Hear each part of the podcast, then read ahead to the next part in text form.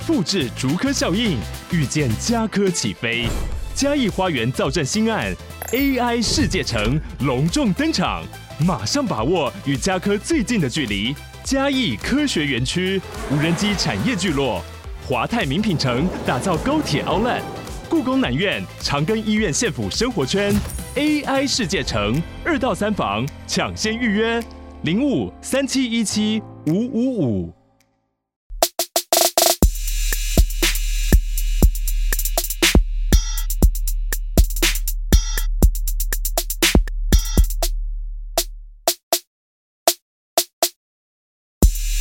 嗨，大家好，欢迎回到加密货币千万交易员的呢喃 Podcast，我是主持人 Setos，在我旁边是千万交易员 Crypto。Hello，本集资讯由前股票操盘人、加密货币千万交易员以及研究员组成的呢喃猫投资团队提供。今天我们会谈论加密货币的投资热点、潜力币种。如果想听的主题，欢迎在下方留言告诉我们哦。好啊，那我们今天当然照惯例得讲几个嘛。首先是盘势啊，盘势最近也是高档震荡很久了，我们有一些新的呃要觉得注意的做法。这我们今天是节目会跟大家讲的，这是第一个。然后第二点，当然就是这一周应该最夯的一支币，应该就是我们昨天了哦，热腾腾的。我们现在礼拜二嘛，昨天在录制录制之前，妖币 YGG 啊，合约跌到很疯狂啊，最低大概是大概跟现货差三十趴，然后上下差真的。对啊，然后一定很多人很想要么放空啊，要么想嘎空啊。那我们今天也是会分享说，团队在这个部分呢，我们是怎么去操作我们自己。放空的时机，我们是选择做放空端的，但我们是怎么去判断的？对，这也是要讲的。那当然还有几个，我们就要跟大家分享的重点就是，Best Chain 主网八月九号要上线嘛。但是有一个可能更大的赢家是大家没有注意到，这也是今天 Sales 要跟大家做一个分享。然后还有一个就是某个链上的 PDSDE 又来了嘛。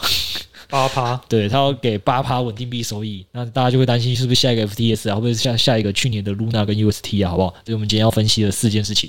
好，那在讲这些重点前，哦，大家就知道我们今天要讲这些。那我们先啊，我只能说感谢大家了，好不好？石老师，你有看我们这一周的留言吗？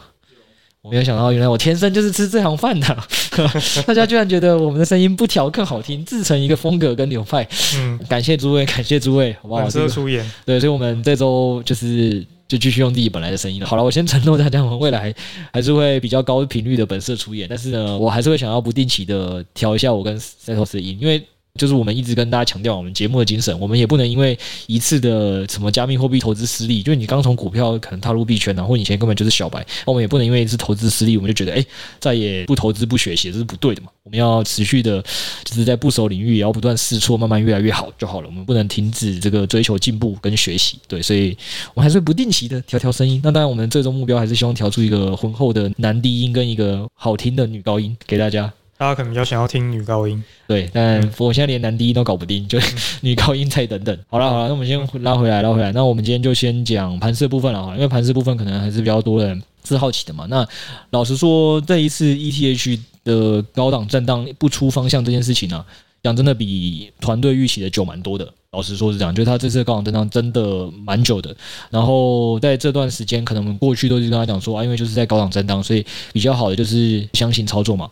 那逢低就是买进，逢高就是放空，因为就在在箱型震荡的时候，你如果手上都没部位，其实你也赚不到那一段嘛。所以只是说比例低一点，但是就是还是可以做基本的铺险，大概方式是这样。对，但我们现在这次就跟他讲说，因为基于它在高档震荡还是太久了，那我们还是基于我们一开始的基本面的判断，就是说坎昆升级，毕竟哦。理论上就是在过去几次历史经验，都是应该在这段时间就应该要起涨了，甚至我们已经等它一段时间了，所以我们还是觉得是要等它基本面的这个发动，这是第一个。那第二点是因为现在还有另外一个啦，就是历史波动率真的来到一个相对很低的数值，那。这个过去几次也这样，就是说历史波动率相对低很久的时候，就是说代表那个大家可以怎么理解这句话？就是说，其实这个价格的这个呃振幅是没有在被释放的，这有点像是地震。我们用地震来讲，大家说地震有一种成因是什么？就地底下一直在蓄积能量，嗯，然后有一天它就是哎。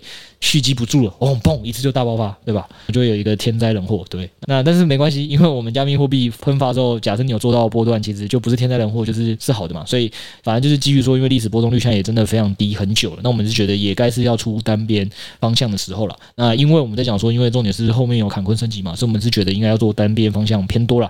所以我们基本上第一个以盘势来讲是说，我们其实在这一周我们会觉得说要降低这个相信操作比例，然后偏多操作。ETH 坎昆升级这边会是一个期望值较佳的做法。但闹多吗？没有，对对对，你讲重点。当然，当然就是我们讲嘛。操作这件事情一定是要去想说，诶，不如预期的时候我们要怎么做，以及什么时候是不如预期的。那总之，我们还是要帮自己设一个门槛啊。假设就是 ETH 跌破一个这个关键的点位，我们就觉得应该还是要先空手观望，甚至是就可能我们要判断说，搞不好这次不会有一个坎昆升级的提前拉拉动的行情，或还会在滞后。那这时候我们就更甚至是就是建议就是停损空手观望，等等到这个再站回这个关键点位，我们再进行操作。那至于这个关键点位是多少，反正就是 PP 的订阅者应该就是直接看报告就知道了，因为这个我们应该写了很长一段时间了。好，这是一个。那再来就讲到第二个是。就是你作为一个乡民代表，这个 YGG 这么刺激，因为大币都在横盘嘛，那大家就开始在玩小币。对，小币的话，昨天最精彩就是 YGG 从低点涨上来，然后上下多空双杀，杀完之后再腰斩。啊，你到底有没有进去一起参与啊？当然是有进去参与，但是我是被杀的那个。啊，你在多的时候被杀，还是空的时候被杀？多的时候被杀。哦，高档那时候震的最剧烈的时候。一起进去化学，一起进去嘎爆这个空军，然后你就被嘎爆了，结果就留下来洗碗了。反正就如果真的还是有人不知道，就我觉得大家就直接打开 YGG 哈，你就去币安搜寻这个这个代币 YGG，然后去看一下它的合约，再看一下现货。因为正常来讲，如果没有太大意外的话，合约跟现货是不应该有太大的差异的嘛。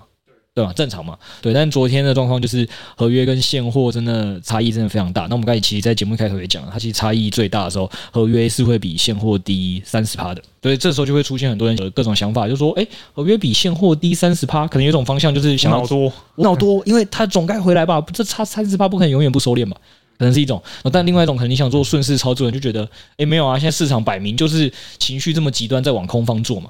那你应该要顺水推舟啊，继续跟着做空。对，那这样子的话，可能你就是可以再赚一段空的波段，因为可能低还可以更低啊，对吧？所以好像两种论述都蛮蛮可以理解的，就看你要选择哪一边站。时机点的差异，对对对，大概是这样。那当然，昨晚我们团队就是肯定也想参战嘛。哦，那我们我们先讲，我们今天分享这东西是最终结果是用就我们这个方法做的话，那大概会是失败一次，成功三次。对，大概是这样。实际上可以这样，总共做四次，所以胜率大概是七十五趴。但我们也没有真的全部都做到了啊。对，反正团队最后只做到一次。然后这个东西为什么我们会判断这样做？原因是因为这也其实是考古题。这个我有点忘记，我们是在群组有讲过，还是在 Podcast 有分享过了。反正这个其实我们之前在做 STNS 这个代币的时候，也有发生过类似的事情。所以那一次其实我们就照着这样做。然后 STNS 老实说，那一次那样做的时候，胜率反而是刚好全中，是一百趴。对，所以这这一套才就是我们这一次看到的时候就觉得，哎，是考古题，可以再持续这样做。好，那我们实际上怎么做呢？实际上就是我们当时在想说，我们到底要怎么提高胜率？判断我们现在应该是选择做空方还是做多方呢？对，那我们就想到一件事情嘛，现在为什么这么空？可能很大的一个原因是因为大家的情绪都往做空的方向做嘛，所以那里很极端嘛。但是情绪再怎么极端，总会有。收敛的时候，或情绪就是已经疯狂到一个极致，会比较怎么讲？转折，对，就是弹尽援绝。你再怎么极端，那个你能极端的那个那个筹码已经做出去了，嗯，那还是会有一个，哎，你这个气势偏弱，然后多方开始哎找到一个这个反攻的滩头堡，在往前的时候，对吧？所以我们这就觉得说，应该是要去观察一个情绪的一个变化了。所以我们那时候是去看 YGG 的溢价的指数，对，那这个溢价的指数应该就是说合约。跟现货的价差，对对对对对。然后我们就是观察这个指数。那昨天的状况就是说，指数因为就讲了嘛，那个时候一定是负溢价，因为就是。合约比现货还要低非常多。对，我们那时候是一直负溢价，然后那我们就在观察是说，诶，负溢价在收敛的时候，可能我们都还觉得嗯不够确定，因为负溢价收敛的时候，也可能随时空方又找到一个机会又给它空下去，所以我们实际上会觉得等到负溢价收敛到接近这个零的位置，就是又回到那个没有特别溢价跟没有特别负溢价的时候，因为这才是一个正常比较合约跟现货比较正常的水位嘛。嗯，对，所以基本上我们是等拉到这个位置的时候，会觉得诶，看起来是一个相对胜率比较高的时机，然后我们在这个时候才开始进场，再次去当那个空方，顺势的去做空一把。对，所以基本上我们昨天就是这样做，然后最后是成功了三次，那失败了一次，这样。当然，这个是以一个用因情绪观察面以及筹码面的交互去去做的一种方式。那当然，实际上可能也会大家会想说，诶，那这样做还有没有可能是有其他的理由？那我们其实也可以跟大家讲一下，说，其实你这件事情只要去看，因为就是现货跟合约有价格差异嘛。对对，那你可以从另外一个方向去观察，就是其实现货量相比于合约交易量是少非常多的。对，那在少非常多的情况下，其实认真来讲，比较好推动价格、比较好操纵的就是现货嘛。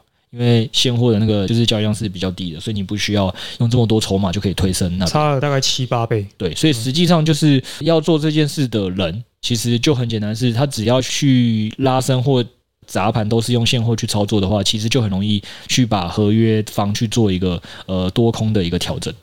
我记得他那个原因是因为合约他会参考现货价格，所以你在现货那边把价格。拉高很容易就会爆掉合约的仓位，嗯，就是这件事，因为你就可以在盘面直接立即看出差异啊。而很多人的做法本来就是是在做的操作，是为了想要觉得合约做多的人，就是为了想要把感觉合约最终总会跟回归到跟现货一样的位置嘛。对啊，所以在这时候就就特别容易操作。啊，其实反方向原理也是这样了，就是当你因为那个量就比较低，所以你在卖现货的时候，也相对是又可能可以把原本逼近的位置又拉开。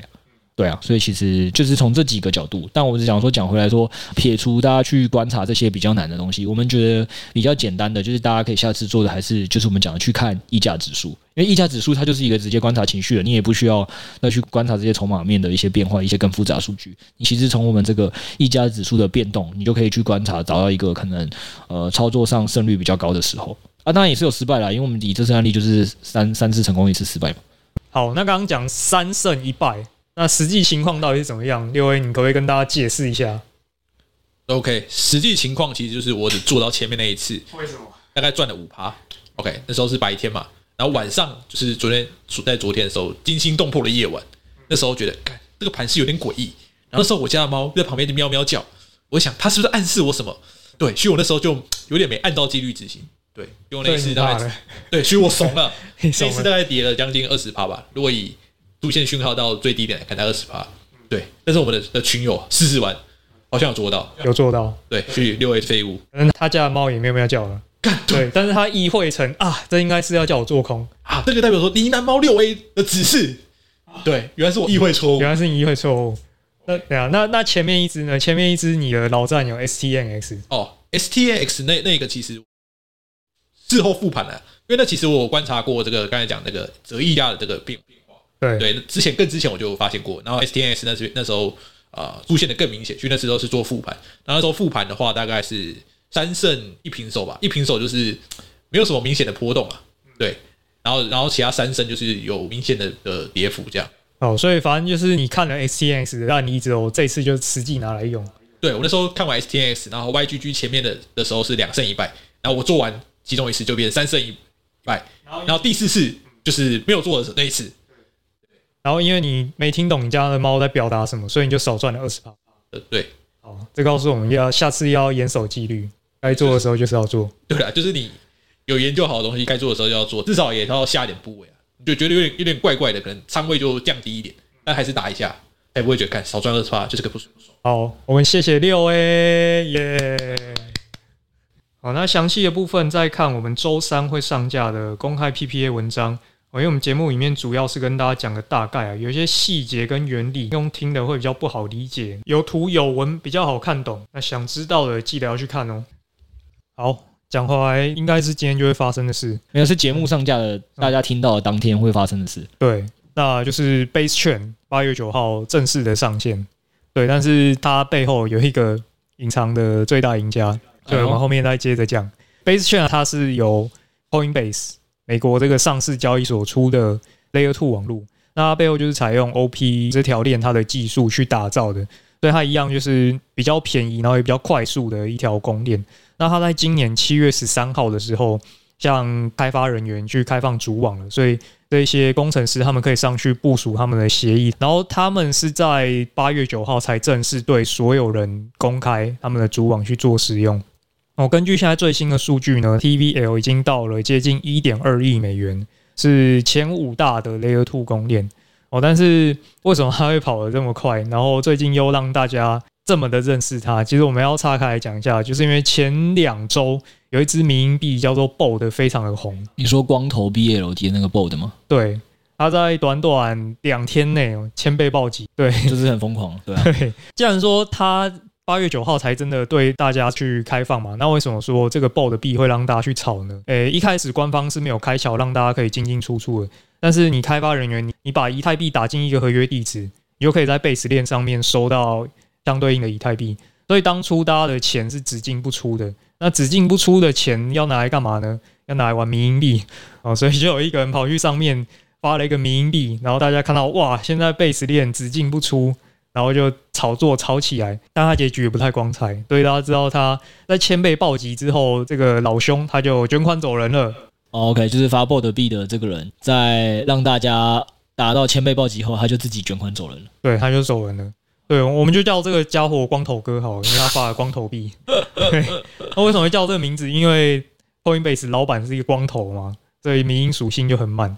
那虽然说后来也看到它归零了，但是还是有一些值得借鉴之处。就是这个 BOLD 币，它的操盘手法是就是非常聪明的，就是可能蛮多老玩家都会被骗上车的。那你这次有被骗上车吗？没有，因为我看到的时候还已经千倍了。哦，对，我想说，嗯，这个再上车，我可能真的要当洗碗的。对，那简单来讲，就是他自己出了非常多的钱去买这个 BOLD 币，总共出了多少钱呢？他出了一千五百万美元，去应该讲造势啊，对，去造势这个币。所以大家就看到，哇，有人掏了一千多万美元出来，真的把这个币买到市值这么高。然后通常民营币会看中的就是这种属性嘛，就是。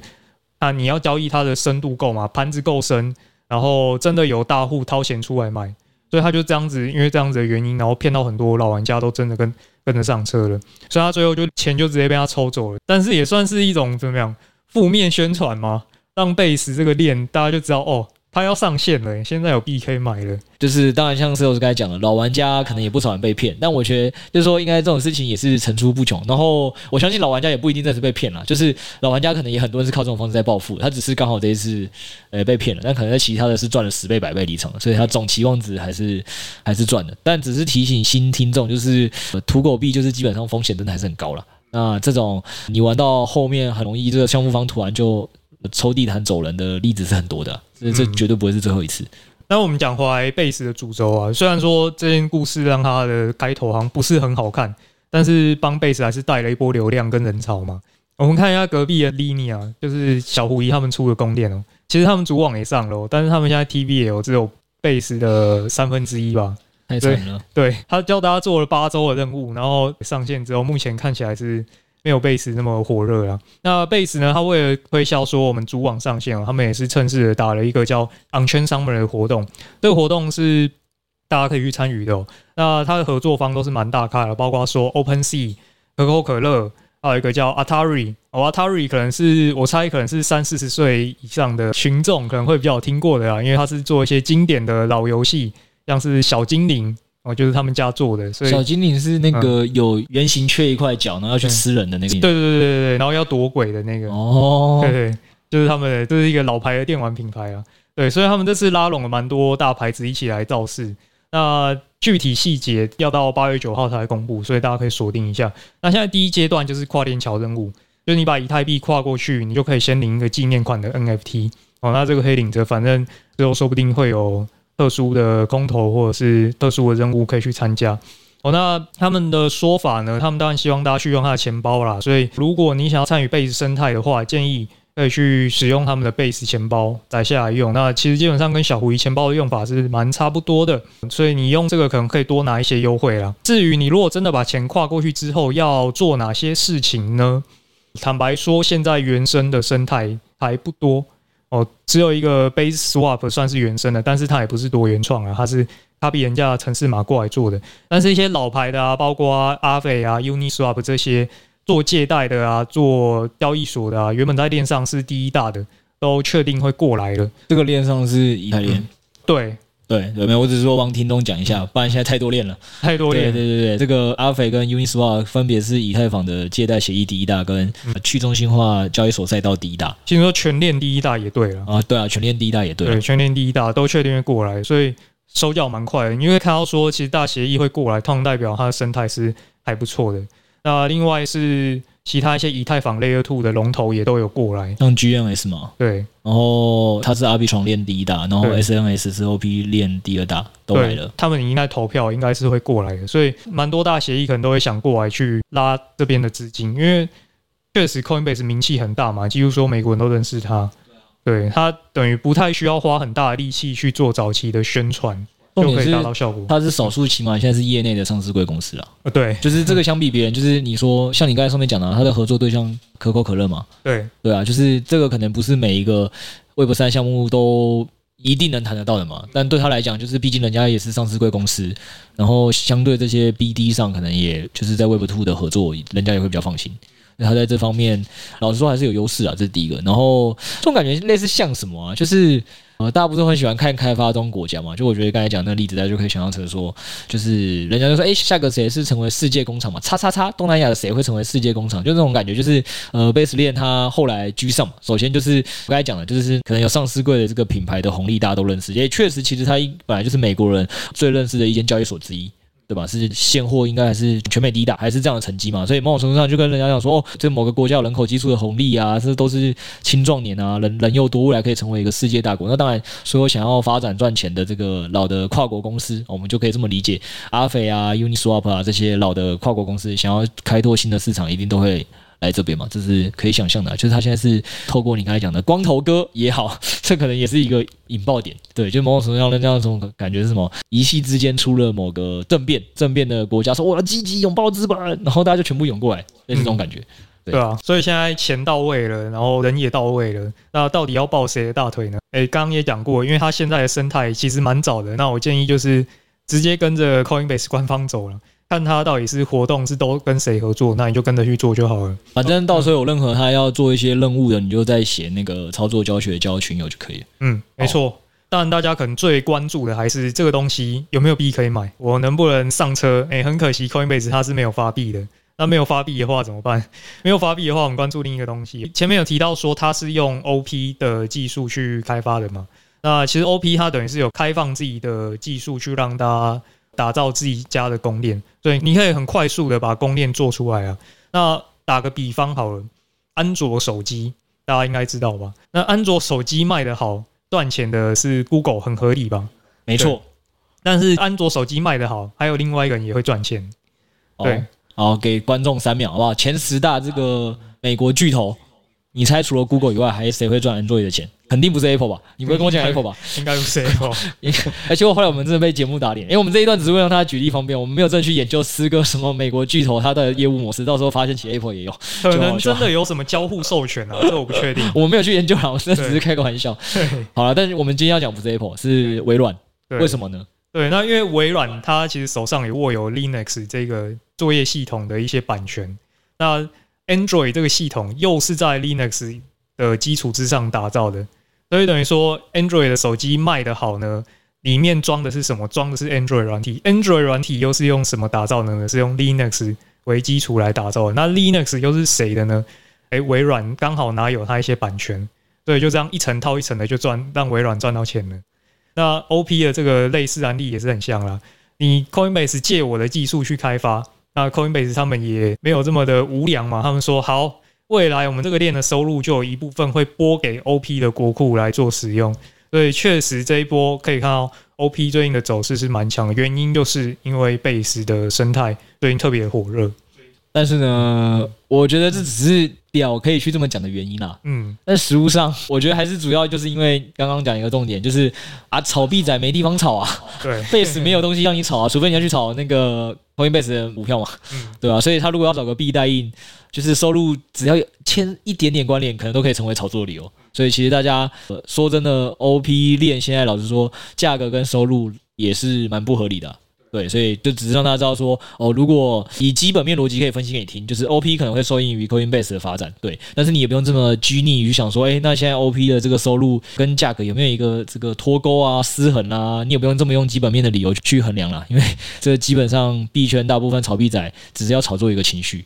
对，就炒作一个现在哪一个是资金的热点而已。对，所以代币被高估是常见的。那这后就帮大家算了，就是说以他录制节目的当下，OP 的这个价格比上营收呢，大概这个比例高达五百七十三倍，非常的不合理。对啊，有多不合理呢？我们解释给你听。真正的 Coinbase 的在美国的股票，它的 PS 的这个 ratio 大概是七到八倍。对，所以就知道 OP 有多不合理了。对，大概就是这样。反正大家只是想要找个观点来炒作。对啊，反正我们今天节目大概只让你知道两个知识点啊。第一个知识点就是哦，我如果也想上 Base 这班车，你不用去找 Coinbase 的股票啦，你可以去观察 OP 啦，好吧？这是第一个。然后第二个知识点就是，Android 也有在帮微软赚钱了，好不好？就是就我们今天教给大家两个知识点，打工。对，好，接下来这个东西呢，也是要来帮我们打工的。哎呦，这个就是真的有趣的，而且算是我们真的，我看你这个计算是蛮认真的。呃，对，因为我很怕悲剧又再度重演，很怕这次为了收八趴，你的本金又不见了。对，好，那我们先直接铁口直断，你觉得这次 MakerDAO 它会是下一个庞氏吗？并不会。哎呦，哎，他讲的哦，Sales 讲的哦，我们现在开始听哦，都是他讲的哦。为为什么不会呢？好，那我们就从头开始讲 MakerDAO 这个东西，可能有些人不太认识。但是贷可能大家多少会有看过，因为交易所都买得到哦。那贷这个东西就是稳定币啊，所以它也是差不多可以一比一拿去换 USDT、USDC 这些币。对，所以它其实是链上一个非常重要的枢纽。你可以把它想象一个链上银行啦，就是你在银行可以干嘛？你可以抵押房子去借钱出来用嘛。那 Maker 一样，你可以去抵押以太币借稳定币出来用。对，只是这稳定币叫贷，对，这个贷现在是币圈第三大的稳定币。对。那最近就是 Maker 他们把 DSR 的这个储蓄账户的利率提升到八 percent 哦，那原本是多少？原本大概三趴多，对，三到四趴，那现在等于 double 了。啊啊，学美联储升息就对了。对，哎、欸，确实他们在整个讨论的过程里都有提到说，因为贷快被美联储搞死了嘛，就是现在升息环境就是就很严重，所以币圈资金一直在外流，所以他们希望透过这种方式来布局长远的规划，对。就是透过利息来拉拢大家来采用这个贷了。那但是这个八 percent 会不会变成庞氏的骗局呢？会不会像 UST，会像 FTS，我放进去，结果我说哈，结果我一觉醒来就爆掉了。呃，跟大家讲一下为什么我现在看起来是不会有这种倾向哦。那第一个原因就是刚提到这个八趴呢，它是早期的为了吸引人这而采用的利率哦，所以就是说这个八趴它会随着。放进去的钱如果越来越多的话，它就会把这个利率往下调了。嗯，所以它是动态调整的。对，它是动态调整的，而且已经确定好上限是八趴了。对，最高就是八趴，然后后面它只会往下降，甚至不能再往回升嘛，对不对？对，对，钱少的时候它会给你八趴。但是大家进来开始把钱放进来之后，就会开始从八趴往下降。基本上就是说控制利息支出了。我们可以这么理解嘛？就是说，假设今天某某某新的银行要，就是某某银行它要做一个新的鼓励储蓄的业务，他可能就说哦，那我拨个五百万的利息支出当做行销预算，这五百万只要我拨出去了，那一个用户来，我也是给他五百万；两个用户来，我就给他两百五十万。对，大家就基本上可以这样想，就是就是这个 DSR 的这个机制，基本上他们一开始定大概就这样定，就已经大概有一个利息的支出。那随着来领的人越多，反正它就会越少。那最多就是现在能领到最多就走八趴。对，大概是这样。对，所以这个第一个就是它会随着用的人越来越多，它会往下降嘛。那第二个原因就是这个东西的钱是从哪边来的？对，因为是不是庞氏，其实最重要的点就是收益来源能不能交代嘛。对，总不能是哦，收益来源就是下一个存进来的人本金。对，那那那就会完蛋。所以借此你还去看了他的收入跟支出有没有平衡，对吧？对，所以我们就可以先简单的想象嘛，你一边肯定是收入，一边肯定是支出。支出这边大家理解的就是最高八趴，但是它可能会随着呃时间慢慢往下降。那收入这一端有什么？收入这一端就是 Maker 在去年开始做了很多的努力哦，包括他们去年开始拿国库的钱去买美债。哦，那买到现在已经买了十几亿的美债在他们的国库里面了，也就是这个可能一一般的会说那个叫 RWA 啦，就是你去买一些现实世界会升息的资产来帮助他们国库的成长，对，然后包括说他们把一部分的 U 拿给 Coinbase，然后 Coinbase 可能付他们利息这这类的等等等，然后总之他们这一部分的升息资产一年就可以带来差不多八九千万的利息收入。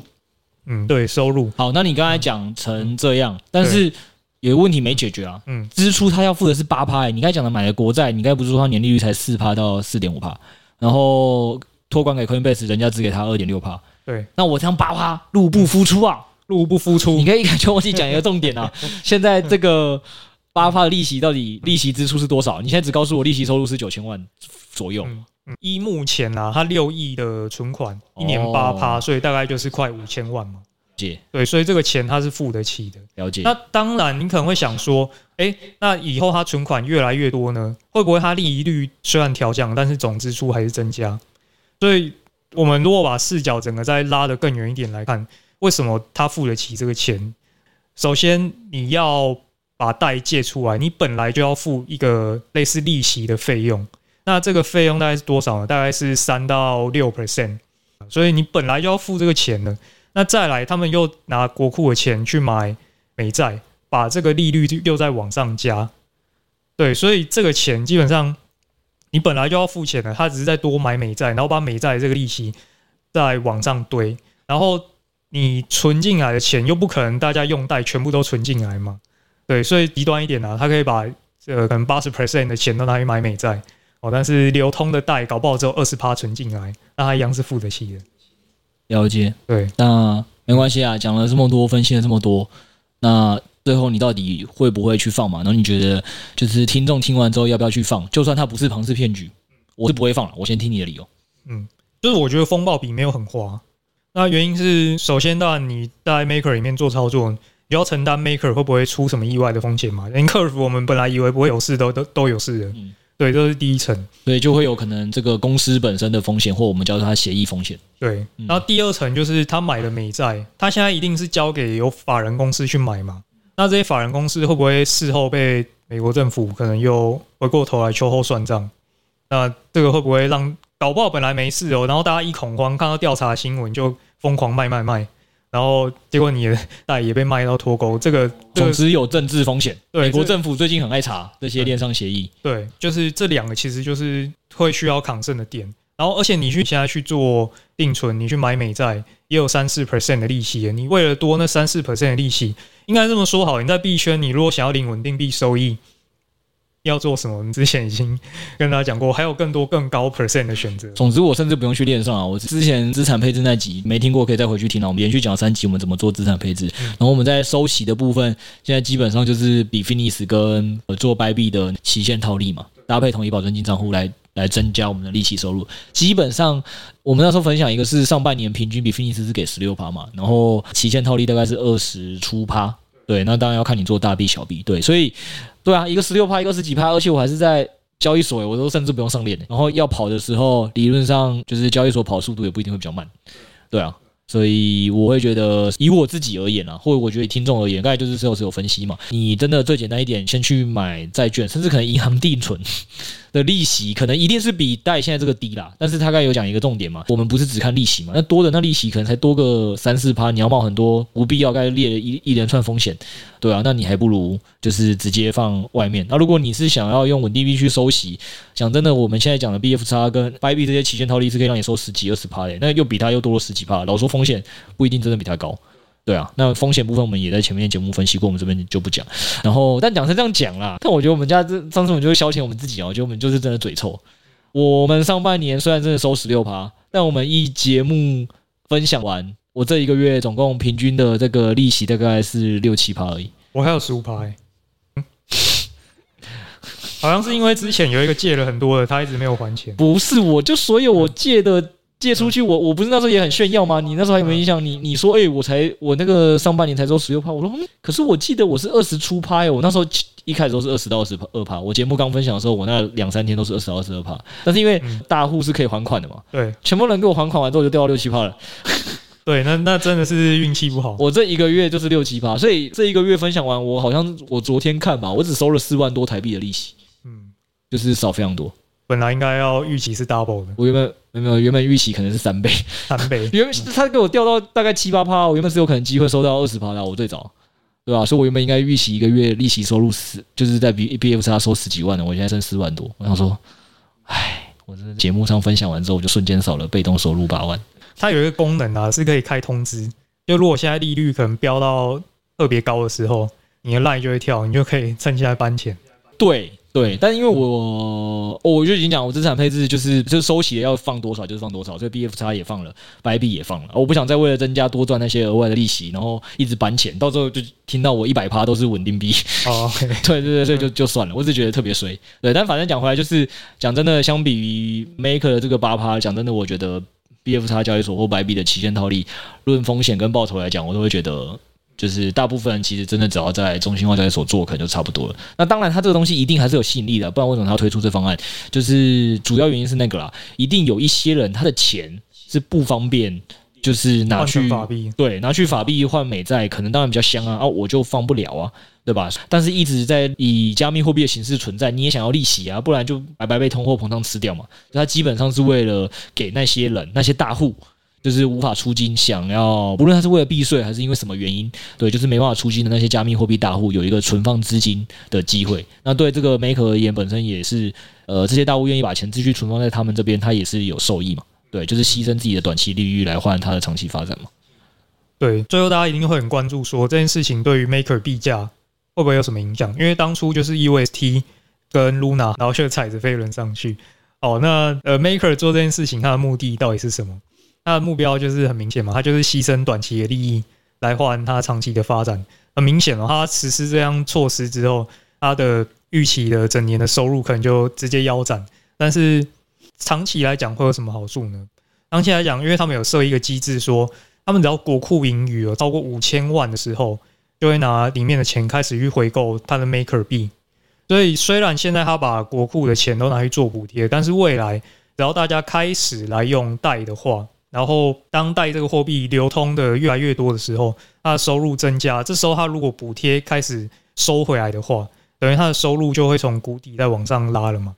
那这个时候就会开始做 maker 的回购，所以它等于是从短期来讲，它丢了很多钱出去，希望有更多的人来用贷，更多的人来用贷之后呢，我就把补贴慢慢的收回来，那多出来钱我就可以拿去买 maker 了。所以。透过这样的方式，让 Maker 长期发展比较健康一点啊，不会去追求那种短期，他就左脚踩右脚这样往上升。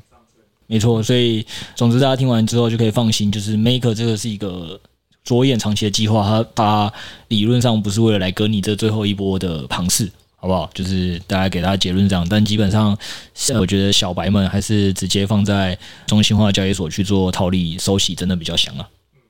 好，那最后他开始今天正正题的内容也讲完了，我们就带给大家几个好消息啦。有些是给 NFT 群友的，有些是给这个非 NFT 群友的，好不好？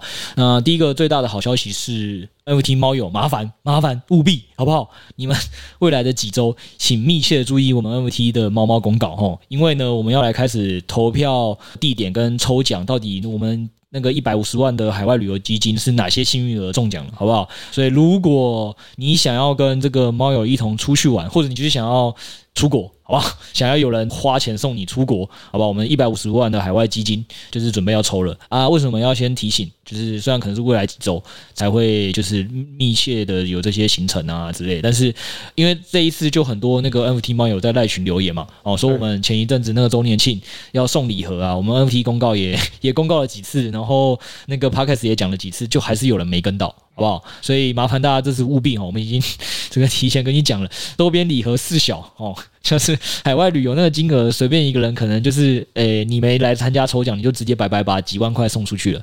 好不好？所以麻烦大家务必来抽奖，而且重点是你送出去是跟大家的回忆啊，好不好？所以这是第一个，一定要最近开始关注呢喃猫的这个猫猫公告，这是第一个。好，那第二个部分是关于 Judge Trading 的策略哦，因为有蛮多开单的群友陆续会来询问我们关于策略的问题哦。那因为这些问题就是有时候在 DC 问，有时候在 Line 问，有时候用私讯来问我们，那问题就是被散落在各地。那可能你想问的，刚好别人也想问。所以我们就跟 Josh Trading 的团队以及派网这边有做一个协调跟沟通。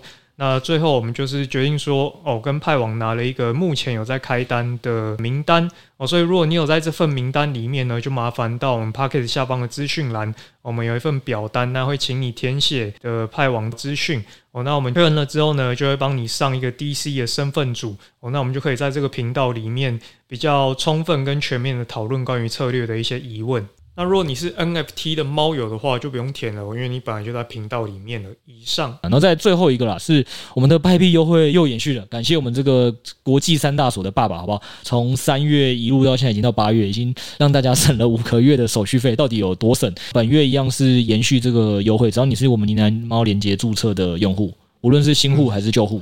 对，就是你都有合约 maker 手续费打八折。对，那这个八折到底有多香呢？这头只跟大家分享一下，你最近就是前一阵子我们 podcast 分享了，你有在做 Worldcoin 的那个中信网格，对吧？然后其实这个差异特别明显，就是在刷网格的时候，我那时候是有开 Worldcoin 的中信网格嘛，然后到最后我关单了，就是我差不多在昨天的时候就关单，然后最后刷了大概七八百次吧，这么多次，对，七八百次，然后你就大概算一下，其实那个手续费叠起来可能会差到两到三 percent，也就是说你有没有这手续费八折，就可以差两到三 percent 的绩效。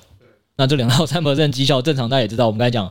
这个什么期限套利啊，或一般正常操作，一个可能年化二三十趴已经算不错的东西，差不多就是一个月两到三趴嘛。对啊，所以你基本上手续费八折，直接赚到这两到三趴。是真的差蛮多的，好不好？所以就是任何的这个呢喃猫的群友，反正听众，如果你还没有用这个我们的注册链接去注册的话，反正 Bybit 有给我们这个手续费优惠。然后有没有以为可能说一两个月，我们已经从三月一路到八月一直送，好不好？所以应该已经算是爽赚半年。知道照这逻辑，他可能这半年如果都开到这些单，可能已经赚了十几趴了。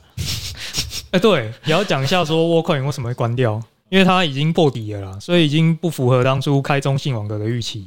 所以就要关掉。对啊，反正该停损、该止损的都有做嘛。所以反正就这样啦。就是如果你还没注册我们家白币交易所的注册链接，你想要省掉自己的手续费、增加绩效，你就可以来注册。那如果你是已经有注册了，但是可能不是我们家的，基本上现在都有那个一键 KYC 转移的功能，你就再去转移 KYC，你就可以变成我们家的呢喃猫注册链接，然后同样享有这个优惠。对啊，同样享有这个优惠。所以好。以上就是我们今天刚刚分分享几个，然后拜托 MT 的猫友，你们这次一定要自己去看公告，你这这次没有抽到这个海外旅游这个出国，我没有办法帮你，好不好？